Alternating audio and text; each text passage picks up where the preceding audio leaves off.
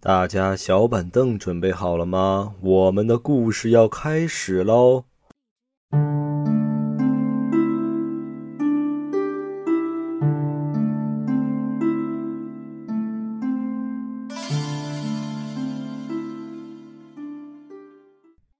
哈喽，大家好，这里是黑沙电台，我是小王。Hello，大家好，我是老妖。黑沙一周一见，对我们这一次，我们来网友的诡异经历，还是网友诡异经历啊不是不是，我们这次啊有专题了，啊，什么专题？独居的诡异经历。咱们之前还做过几期这个独居系列，对，但是我们都做的是关于女性的，是哎，独居女性的诡异经历。但这一次不一样，我们是独居的。很多时候呢，我们老是把关注点关注在哎女性单身的女性，嗯嗯，她自己住很危险，但实际上我最近收到的投稿很多单身的男性，包括老年人，他也遇到了危险。对他都遇到一些很惊悚的事情。之前的几个那几期反响就非常的不错，大家觉得特别吓人。嗯，这期啊也不能差了，果然这个恐怖的事儿哈，就是得发生在你我身边才吓人。嗯是的，那开始吧。行吧，那你先来。不不不，这次你先来。你你怎么这么正儿八经这么严肃？不不不，这次您先来吧。我正式一点，啊正式一点。嗯那我就先来给大家讲第一个独家投稿。好，这第一个独家投稿啊，哎，说起来，她是一个老太太经历的惊悚的事情，嗯，而且这个老太太由于她的儿子女儿常年在外地，所以她经历这个事儿的时候，一开始家里人都没当回事儿，直到这个儿子女儿真的就是发现这个事儿已经成问题的时候，这事儿就已经闹得很大了。已经晚了。也不算晚了吧，但惊悚程度绝对是节节攀升。行啊，这位听众呢是在咱们 B 站后台给我投的稿，嗯，我打开一看呢，她是一位四十岁左右的中年女性，嗯，和我们一样也是在北京工作。她说呀，她两口在北京是干设计师的，有一个工作室，年收入呢都很可观，嗯嗯，哎，挣不少钱，嗯。我估计是月收入一百万吧。应该是很滋润了啊，对嗯，挣不少钱，但是呢，工作很忙，导致他有一个小儿子，有的时候呢接到他这边来玩儿，有的时候你这个设计的这个东西，你甲方要要，你得忙啊，对吧？是，是。所以有的时候他就顾不过来，他就让他儿子，哎，有的时候去家里老人家帮帮忙带带。啊，老年人正好没事儿嘛，带带孩子。他说呢，他把小孩儿放到他爷爷奶奶家，但嗯他爷爷啊已经去世了，就是他奶奶自己一个人自己居住。哎，这个事儿就是发生在他奶奶家的。说那一天怎么回事呢？那天他们正在那儿忙得焦头烂额，晚上加班的时候，突然就接到一个电话。这电话接起来一看是老家打过来的，其实很急。你想吧，你在外边工作，家里就一个老人，你老人半夜打过电话来，心里咯噔一下子对吧？有可能是心脏出问题了，有可能洗澡摔倒了，很紧张。接过电话来呢，果然这个老人这语气很紧张，说那个什么，家里啊，你给我安的那个电视，老是到了半夜啊，他自己说一些奇怪的话，啊，他自己奇怪地就打开，这是怎么回事儿？然后他们一听，哦，你他们第一反应是什么啊？这个老人啊，他不太会弄这些科技的东西。啊你可能。哎，对对，你可能按到什么东西了，嗯定时开关之类的。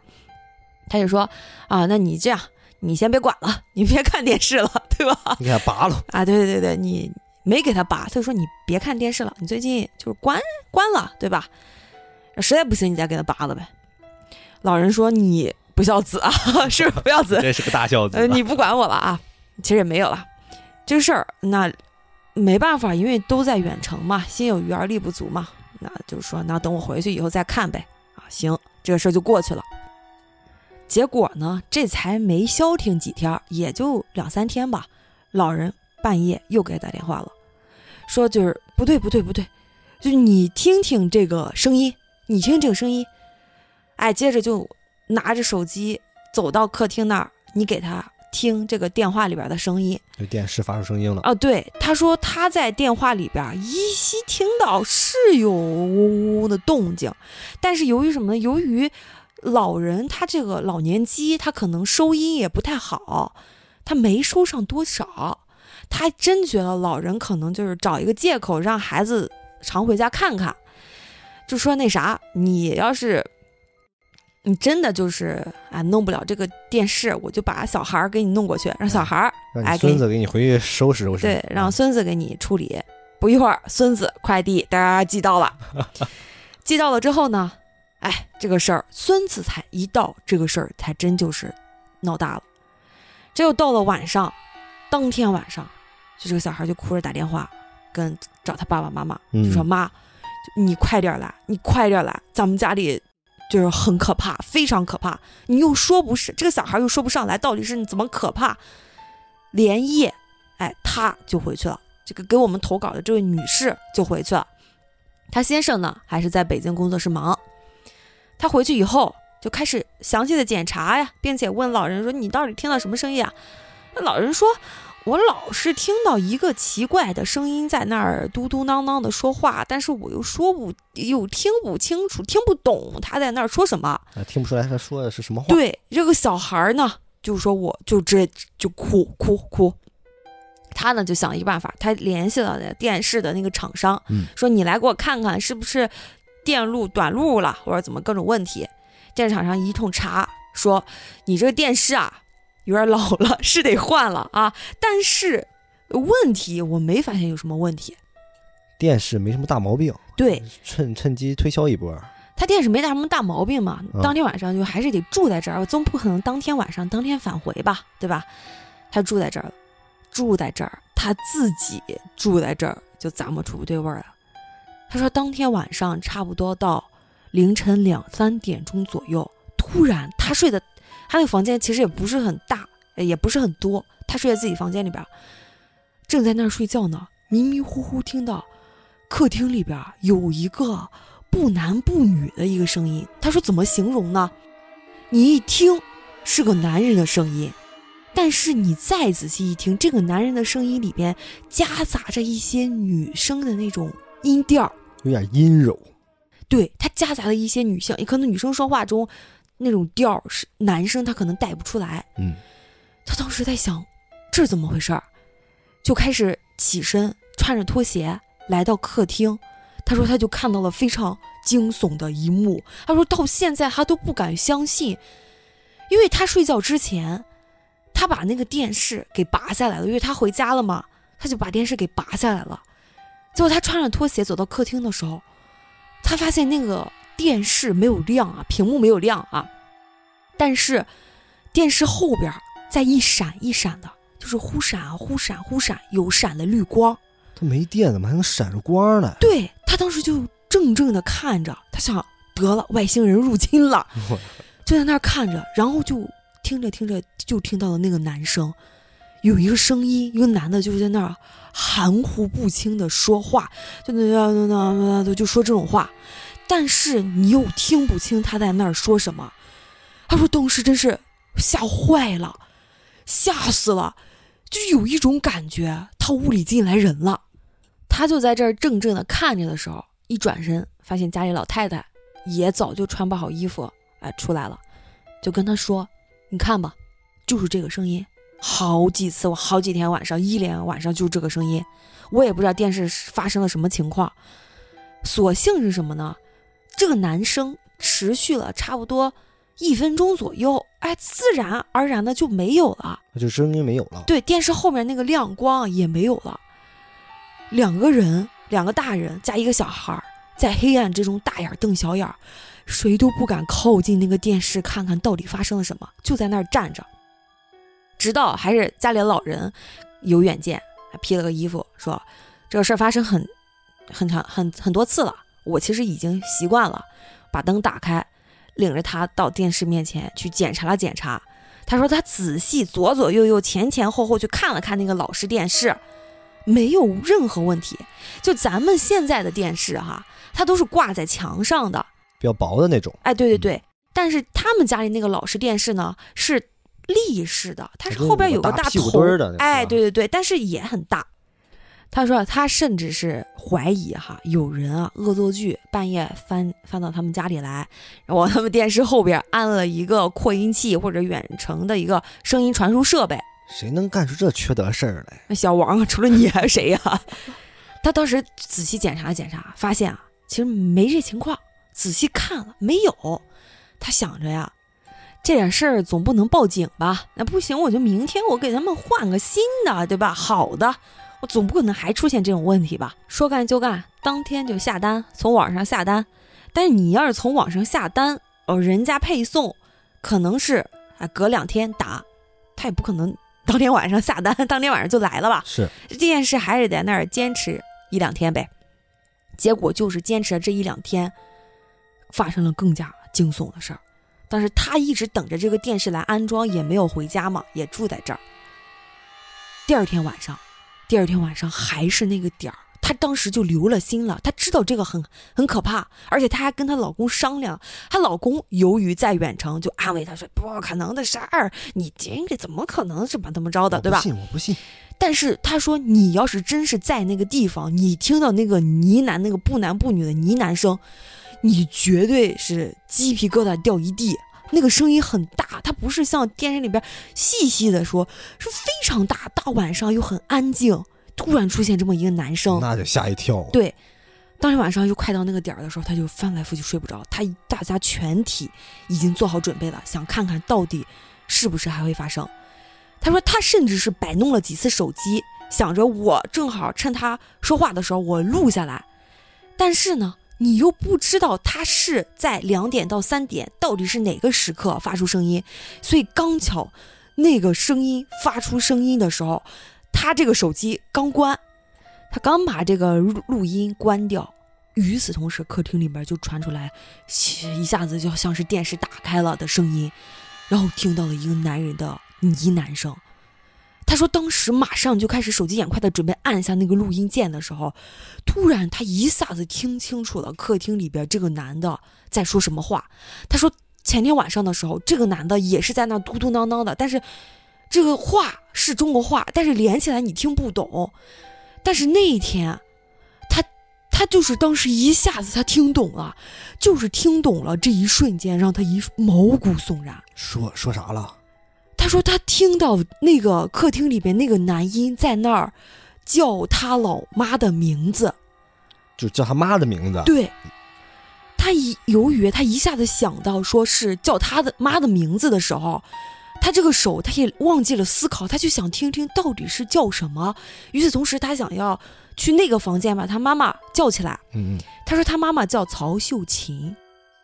那个男的似乎是在说方言，所以他听不清楚，他就竖着耳朵，并且屏住呼吸。这个时候手上也不敢有什么动作了，他就在那儿听。渐渐的，渐渐的，他发现这个男的喊的跟昨天晚上喊的是不一样的声音。这个男的在那儿喊，就用方言喊“曹秀琴，曹秀琴”，就这么喊。他说吓死了！你说你大晚上，全家都是。除了女生就是小孩儿，一个男生，一个男的的声音在那儿一直喊名字。他说这一次他妈妈的房间没有动静，他妈妈不是带着小孩吗？他自己睡一个房间，没有动静，他也没敢出来。应该是大家都听到了这个声音，而且都明白是在叫他妈妈的名字，谁都没敢动静，就那么静静的听着。就这个男的的声音在外边一开始还是那种嘟囔，说曹秀琴。曹秀琴，后来由于可能是没人理他吧，或者没看到人吧，就开始撕心裂肺的喊，特别大声的用方言喊曹秀琴，曹秀琴一直在喊，他说喊了得不下一百声，突然一下子声音戛然而止，没动静。我听你讲的，我脚都凉了。你想想吧，你脚都凉了，我说了我脚都凉了。他当时作为当事人该多么的惊悚！他说脑子一片空白，你也想不起来去干任何的事儿，就那么呆呆的听着。嗯，外边那个人喊了上百声。我问他，我说是不是家里进来人了，在进来精神病了？嗯，他说那个声音绝对不是家里有人喊的声音，就是从电视里边或者是什么小爱音箱里边发出来的声音。他说脑子吓得一片空白，就是那么呆呆的听着那个人喊了一百多声吧，喊完之后，呃，没有声音了，彻底没有声音了，他才颤颤巍巍的把这个门打开，想去客厅里面看看到底什么情况。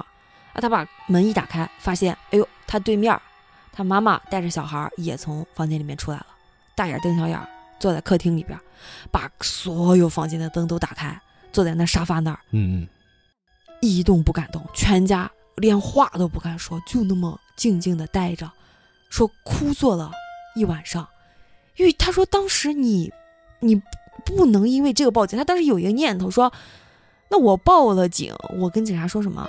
我说我我我电视半夜就是有人叫我名儿，他说觉得不可能的事儿，你没法跟谁能相信这事儿啊？对啊，我觉得你报了警以后，警察可能会说你磕了吗？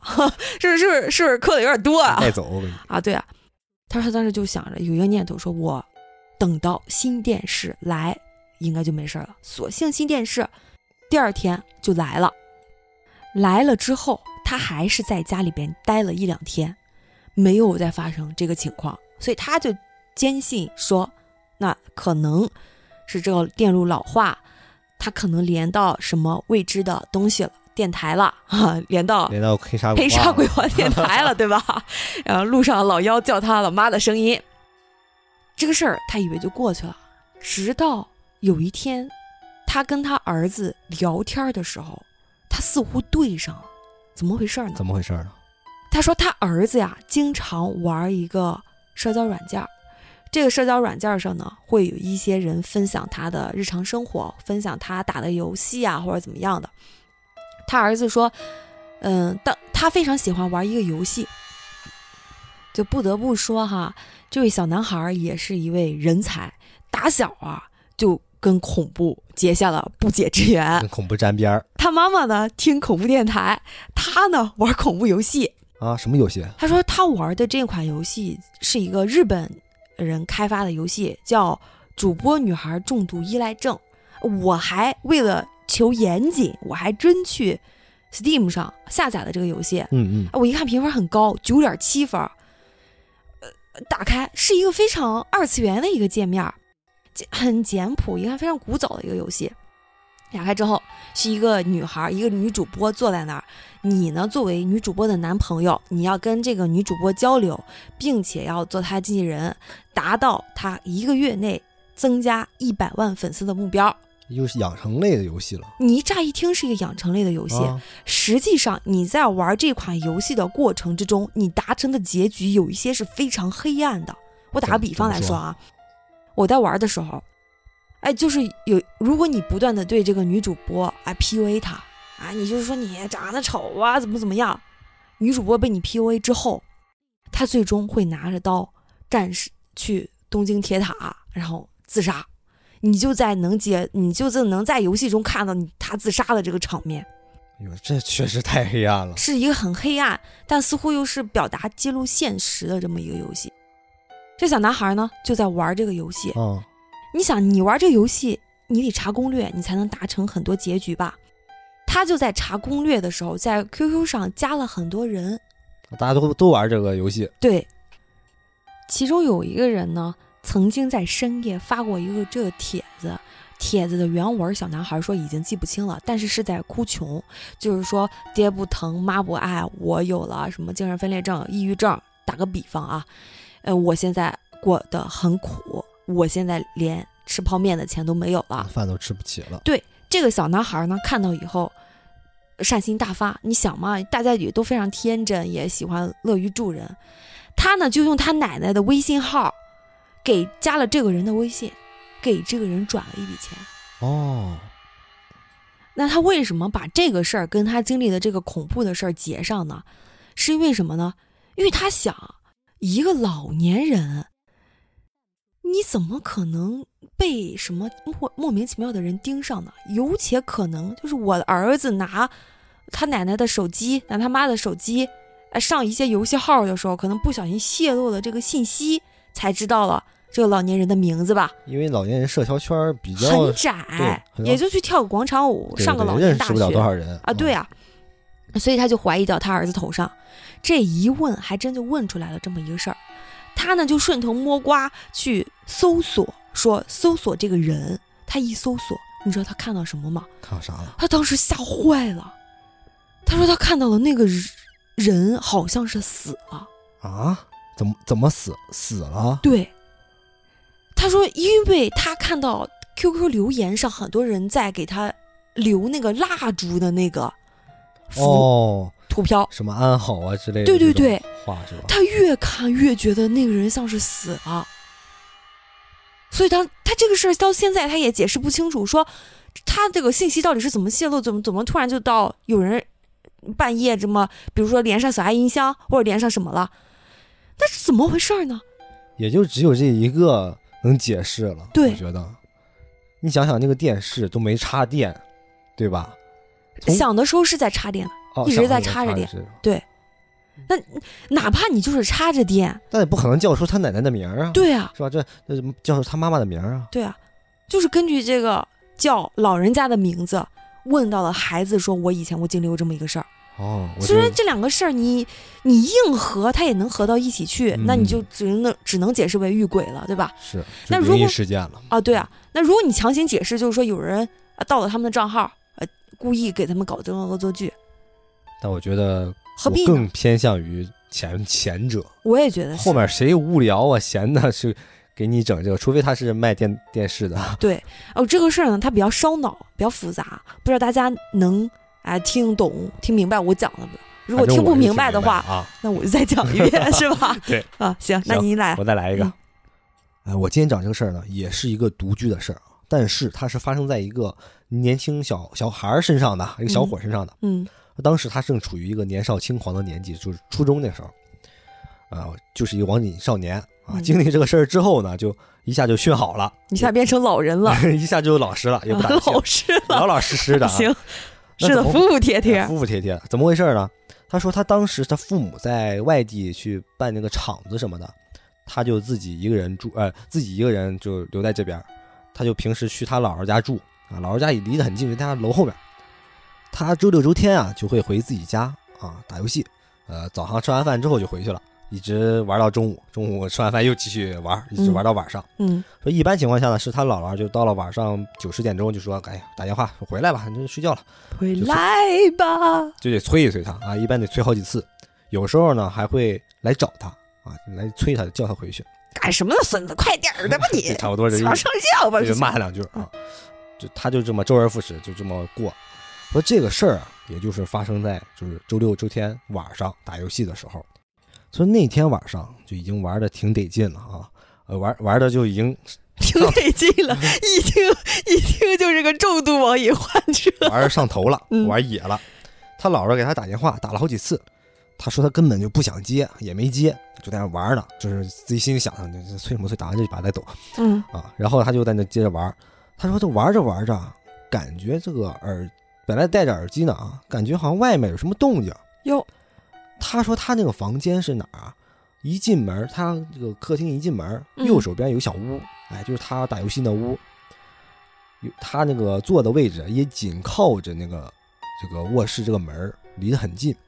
一般他是这个门啊留一个缝儿，就听见后面外面好像有没有动静。嗯他当时想什么？可能他他姥姥来了，因为他姥姥有他家钥匙，因为他老是不接电话嘛，可能老是来上人来找他了。孙子，我瞅你这活的不耐烦儿啊！他当时就是上头了，也根本不理，就接着打游戏，在那玩着，嘎嘎在那操作呢，在那啊上瘾呢，感觉就有动静。然后电脑哈一下黑了，咔一下黑了，就可能人就是角色嘎掉了啊，就电脑一下子黑了。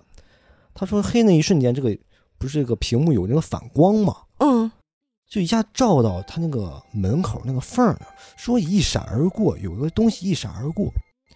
他当时以为是什么？他姥姥过来看他，他姥姥一闪而过，老年人身手挺敏捷啊！有一个脑袋一样东西嘛，哦，可能他以为他姥姥过来看他，啊，看他是不是在干嘛，是不是在打游戏呢？他就回头了。这回头呢，确实正好有一个脑袋嗯从那儿移走了。他说没看见长什么样，啊，有一脑袋，但是看那个位置啊，好像应该是他姥姥，因为他姥姥个不高，一米五几，那个位置就是闪走那个位置，可能也就一米五几，也不高。他觉得应该是他姥姥，啊，也没管，就在那打，打差不多感觉确实一直打完了，嗯，想着也该走了，他就站起身来了。起来以后把门开了，他说客厅这会儿啊没开灯，没开灯，他就叫叫他姥儿说姥儿，咱走吧，嗯就他就出去了，就把脚就把门开开迈出去了。嗯就往这个客厅里面望，他以他以为他姥姥在那坐着呢啊，就叫他姥姥让他走吧。往那一瞅，哎，确实有一人嗯，啊，有人在那坐着，但是他叫两声啊，这人不搭理他，哟，不动，他就就就凑又凑了凑，叫了两声姥姥姥儿，咱走吧。他以为他姥儿啊怎么生气了呢？就看着玩等了太长时间了，生气了。这个时候，哎，对面有动静了，开始笑。哎呦，他说那个笑哈，不是老人的笑声，说那笑声就叮叮叮那种，就是小孩的笑声，嗯。笑得很轻盈的笑声。他这时候觉得不太对劲，这应该不是他姥姥，但是这个人个头不高，哎，跟他姥姥好像差不多个头，嗯。但是隐在黑暗中啊，也看不出来这个人胖瘦来，但觉得那就是有个人，有个人影儿。他这时候想去开灯来着，突然啊，从这从那从那个人那个位置啊，就滚过来个东西，哟，嘟嘟嘟嘟滚到他，马上就滚他的脚边了。嗯他以为是一球，以为是一个球，然后靠近了，慢慢靠近，滚来靠近了之后，发现那是一个脑袋。我去，说那个脑，为什么他觉得是脑袋啊？嗯，上面全是头发，哎呀，圆鼓鼓的一个，就就全是脑，全是头发，嗯全是毛，嗯他觉得是一脑袋。他当时一脚给他给他踢飞了，他吓一跳，当时就临时反应，就是吓吓坏了。嗯，一脚给他蹬出去了，蹬出去，那个小孩应该是那就那个人，那个小孩儿还在那儿笑呢，那个头在笑还是沙发上？沙发上那个人还在那儿笑呢，应该是个小孩在那儿笑。他说这个时候他哪还敢在这儿待着呀？因为这个他这个房间离那个门特别近，嗯也不管这脚上穿的拖鞋了，就直接冲到门那儿，打开门就跑，门也不记得不关也不关了，就嗯直接打开门就跑，就往楼楼下跑。他说他家住在三楼，就往下往下往下跑，嗯一边跑一边跳。他说他跑了好长时间，愣是没跑出去。他下不去了，他发现一直鬼打墙了，对鬼打墙了，往下跑就感觉应该就应该就走了三四层，不是也就三楼啊，绕了三四圈，应该应该出去了吧？是啊，出不去了，一直在绕圈，一直在往下跑，越跑越着急，越跑越着急，往下跑。这个时候，他感觉他上面传出动静，他嗯身后那个笑声传出来了，就听到那个笑声，跟着他呢，跟着他了。他这时候就往上一头，上面一抬头，一脑袋，一脑袋就离他不远，就隔着隔着一层，一脑袋探下来了。还是那皮球，他不知道是不是那皮球，看不到脸，嗯，看到头发了。我操，就有一脑袋探出来，也不知道是不是那皮球啊，看是不是那个滚过来那皮球，不知道，吓死了，真的吓死了，哇哇叫，在楼梯里边哇哇叫。但是很奇怪的是什么？他这么大声音，没人出来，也没人出来找他，哦，邻居没听见吗？就就是他说没见什么邻居出来骂他什么，跟没有。那没办法，还得往下跑呀！那你还能指着让那个东西追上你吗？不行，就往下跑。终于，哎，出去了。说看到亮出去了，他这个时候能能往哪去呢？就出来之后，直接就往他姥姥家奔，嗯因为他没去方可去啊，只能去他姥姥家。好在就是离得也很近，马上就跑到他姥姥姥家那个楼下了。但是那个单元门啊关上了，他没带钥匙，走那么急根本没带钥匙，那没办法，只能就是在下面喊。他姥姥家住五楼，他在下面喊，他说姥姥姥，就在那儿叫，然后在那儿喊。那个老年人啊，这个可能这个耳朵也这个有一点背了，嗯啊，也没听着，他就按那个门铃儿就在喊，感觉这其他邻居就把灯都快开开了啊。终于，哎，上面有人应该是有反应，应该是听到他动静了。他说他看见那个他家姥姥家五楼那个客厅灯亮了，嗯哎，慢慢的有人走过来了，嗯。说从下往上看，也就只能看见一个脑袋，但是他觉得应该是他姥姥或者是他姥爷，嗯。说上面有人往下望了望，哦。把这个窗户打开了，说：“哎呀，来了，我给你开门啊！”哎，他一听动静是他姥姥，紧接着就听见这个单元门就吧噔一声，哎，上面给大家开开了，开开了之后就赶紧就冲过去了，把这门一拉、一关，就往准备往上跑。这个时候他又听见笑声了，身后又出现那笑声了。哎呦，他当时啊，马上就已经走到这个一楼拐角处了，往上爬嘛，嗯走到一楼拐角处了，这往下瞥了一眼，给他吓坏了。嗯他说看见一小孩儿嗯，站就站在单元门门口，还跟着他呢。紧贴着那个单元门门口。哦他说那个门单元门呐，它中间是有一块是遮挡的，正好把那个小孩儿身就脑袋给挡住了，只能看见下半身子嗯站在那儿，紧紧的贴着那单元门，也看不见这个人长什么样，看不见脑袋，但是他觉得，他就觉得就是他家里那个人，应该就是家里那个人，哦还跟着他呢还跟着他呢。这时候真的管不了那么多了，又吓坏了。他真的，但是他好在是什么？他把那个门顺手给带上了，那人应该进不来，撒丫子往上往上跑，就这么一下子一口气儿，真是一口气儿爬上了五楼。嗯噔噔噔，敲门。嗯他正好应该是他姥爷还是他姥姥已经在家里等他了，直接给他把门打开了，他一下子进去了。这时候他姥确实，他姥姥在家等着呢，没去找他，也没去找他，然后这个事儿就结束了。那没去找他，也就是说那个很像他姥姥的人，实际上不知道什么东西。实际上去他家的，我就说呀、实际上去他家的根本就不是他姥，哦，哎，你这个事儿跟我下边这个事儿正好对上了。是吧？哎，这个人经历了一个差不多类似的事儿，这这个事儿跟咱俩真是对上了。我给大家讲讲啊，行，咱们这位听众啊叫迪迪，他给我们投稿的首要任务啊，说想通过咱们电台啊，能不能哎找到一个女朋友。其次呢，哎才是分享他这个恐怖的亲身经历。又变相亲节目了。对这个迪迪呢，哎，给大家介绍一下，看看有没有看上我们这个男嘉宾的，成为心动男嘉宾的啊。迪迪现在二十五岁了，他是搞摇滚的，但是他这个摇滚搞得很狠。我很狠对他曾经送给我一张票，是参加了他线下的一个演出。我给大家讲一下我当时看到一个什么场景，我真是震惊了。他说他平时就呃打小其实很爱听这种鬼故事啊，或者很爱接触这种呃很黑暗的东西。他那个音乐会，那个音乐也是够重够重口的，是一个地下二层的 live house。哎，什么样呢？上边是什么？一开始一开场很燥，就跟酒吧里边的人一样很燥。周围呢全是一些妖魔鬼怪，妖魔鬼怪对就出来了。你去旁边听的哈，都大家都画着那种白色的粉底，就脸。你再比如说啊，你把自己弄得很白，呃，美白一下可以理解啊。他们涂的是那种纯白的粉底颜料，自己脸上全是画的这个，嘴唇是那种暗色的、血红色的、紫色的也有，橙色的也有，cosplay 呢。大家全是一些妖魔鬼怪。然后一开始开场非常的燥，大家鼓手什么拉音乐，嘎嘎一燥以后，突然全场安静下来，整个灯光都闭了。闭了之后，我大气儿我懵了，我大气不敢喘，我在那儿静静的待着。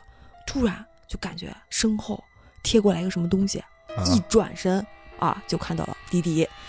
给大家说一下当时什么样啊？一个男生穿着一个护士装，哎，非常短，穿着一个护士装，脸上全是血迹，画全是血迹，手上还提着一个像是骨头一样大棒子一样的东西，哇，就开始，接着他一上场一登场，接着整个哎音乐、灯光啥的都起来，是那种惨白的灯光，那种嘎非常燥的那种音乐，他在现场开始做那种像是怎么说呢，像是。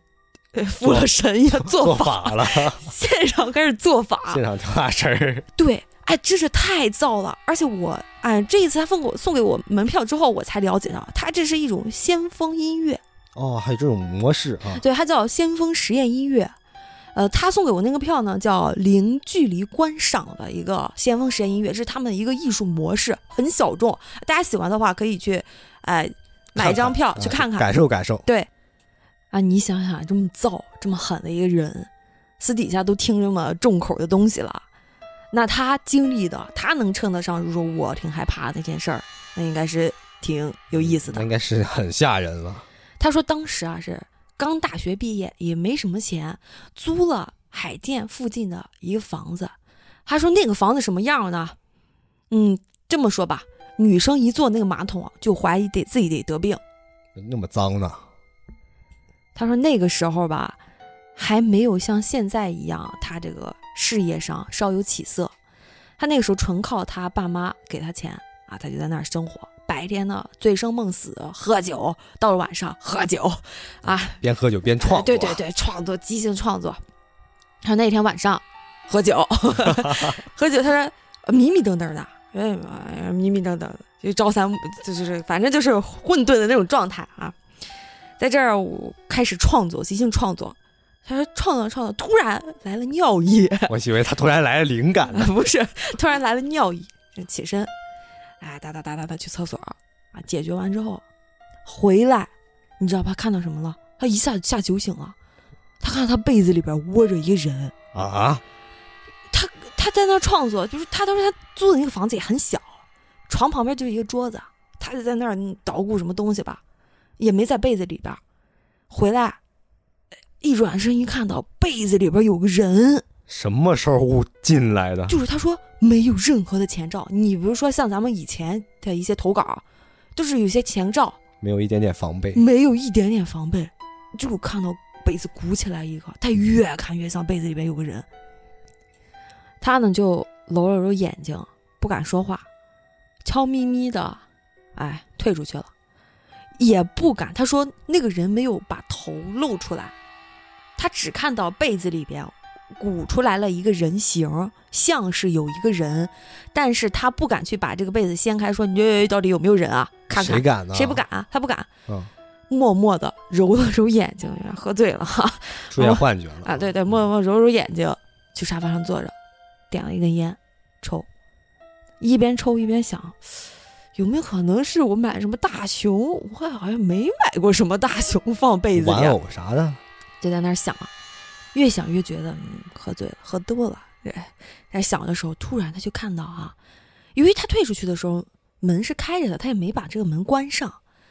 他平时他创作的时候，他客厅会开一盏小夜灯。哎，不知道怎么，他没有详细给我介绍他房间的一个格局什么样的啊？他就直接就说了什么，有一个他房间的一个东西像小孔成像一样打到了客厅的一面墙上。斜对角墙上打过去了，他就坐着抽烟，在那抽啊看。一看他越看打在斜对角墙上的这个东西，怎么在动啊？他一看啊，像是有一个人影的样子，在他的房间里边扭动，前后左右伸着手在那扭。他就吸着烟就那么看。他说喝了酒以后。脑子里边是木木的，我知道这个事儿非常不合常理，但是由于这个事儿在开始之前没没给我鼓点儿，没来那么造一下，我不知道发生什么事，我脑子里边我转不过来，反应不过来了。对，你比如说，如果发生这个诡异事儿的时候，先是有人到他敲门，或者怎么怎么样，他心里其实已经警觉起来了，是很紧张了，那时候就。但是突然直接就只给这么一下，反应不过来。他说就吸着烟在那儿瞅。他说看着那个人影啊，就是站在他的房间里边，然后在那儿伸着胳膊，大幅度不是小幅度的轻微的晃，而是像是在那儿跳舞一样在那儿舞。他就在那儿看，他就看了有十分钟吧。房间里面静悄悄的，什么动静也没有。他就在那儿看，抽了好几根烟。抽完之后，起身，把烟屁股掐灭，披了个外套，转身就出去了。出去他进去了？没有，他没进去，转身就出去了。就把门关上，出去了。出去以后，哎，冷风一吹，呼的一下子，这个劲儿就上来了，一下子就是那种哦，麻了，懵懵懂懂的那种感觉一下上来了，心里就是慌了。那麻了吧？就穿着外套。走在行走行走在冷风中，开始就是自己走，你们走一遍一遍走一遍，想我操吓死了吓死了，越走吓死了吓死了。然后想，他说走了有半个多小时，冻坏了，冻够呛了，你还得得回去。对，还得回去，又插着回去了。回去以后把这门打开，先把头往到房间里边、客厅里边看了看，客厅里面黑咕隆咚的，把灯又打开，检查一圈没人，然后往他的卧室瞅了瞅，没人。他说床底下、橱柜里边各种东西都检查了，没人。就是没人。对，那个那个被子里边也没人，没有，被子又恢复了那啊，正。常了。对，他说至今他不知道他那天晚上遇到了什么奇怪的事儿。说呀，解释啊，解释，解释，解释呀！啊，你说完了是吧？啊，我觉得可能就是进来东西了。但这个东西它没有，你最开始说这个，突然出现一个人啊，让我第一反应是什么？咒咒怨里边，你不有个小孩儿突然哎不，咒怨里边嗯，加椰子吧，应该是突然从他被窝里边噌就钻出来脑袋那个，嗯，突然出现在这，我感觉这可能有点类似，也不知道从哪就冒出来了一个东西。那大家不都是说被窝最是最安全的地方吗？谁跟你说的 被窝是最安全的？不是吗？你比如说遇到什么恐怖的事儿的话，你一下子躲被窝里边，你手也不要露出来，脚也不要露出来，然后鬼就不会上来嘛。这只是自己给安慰自己。你想想，如果你躲着躲在被窝里边，突然有个东西从被窝里边钻出来，跟你面对面了，我那就这太吓人了。那这东西我感觉可能可能就是房间里边什么地缚灵啊，突然现身了，他可能喝多了，这一下就看见了，有可能。嗯，那他为什么在那儿跳舞呢？我觉得有有可能是都是艺术家，嗯，可能 可能是吧可？能听到他那个歌造 起来了，我给你我给你 拍给你舞一段儿哎呀，真有可能啊！啊，哎给你舞一段，给你伴舞，我啊这得得劲儿。他这个事儿就说完了。他最重要的任务呢是征友，哎，故事呢捎带脚的。大家要是对这个迪迪啊感冒的话，就私信我们留个联系方式啊，对，私底下让他穿着护士服给大家舞一段啊。太牛逼了。啊，行。行，然后我我之前上一期做了一个预告嘛，说是要整一个这个短篇故事的合集，嗯，那就放在下一期了。OK，行，哎喜行，欢我们，那这期到此为止，哎，点个关注啊，给我们点赞、评论、留言。好，OK，拜拜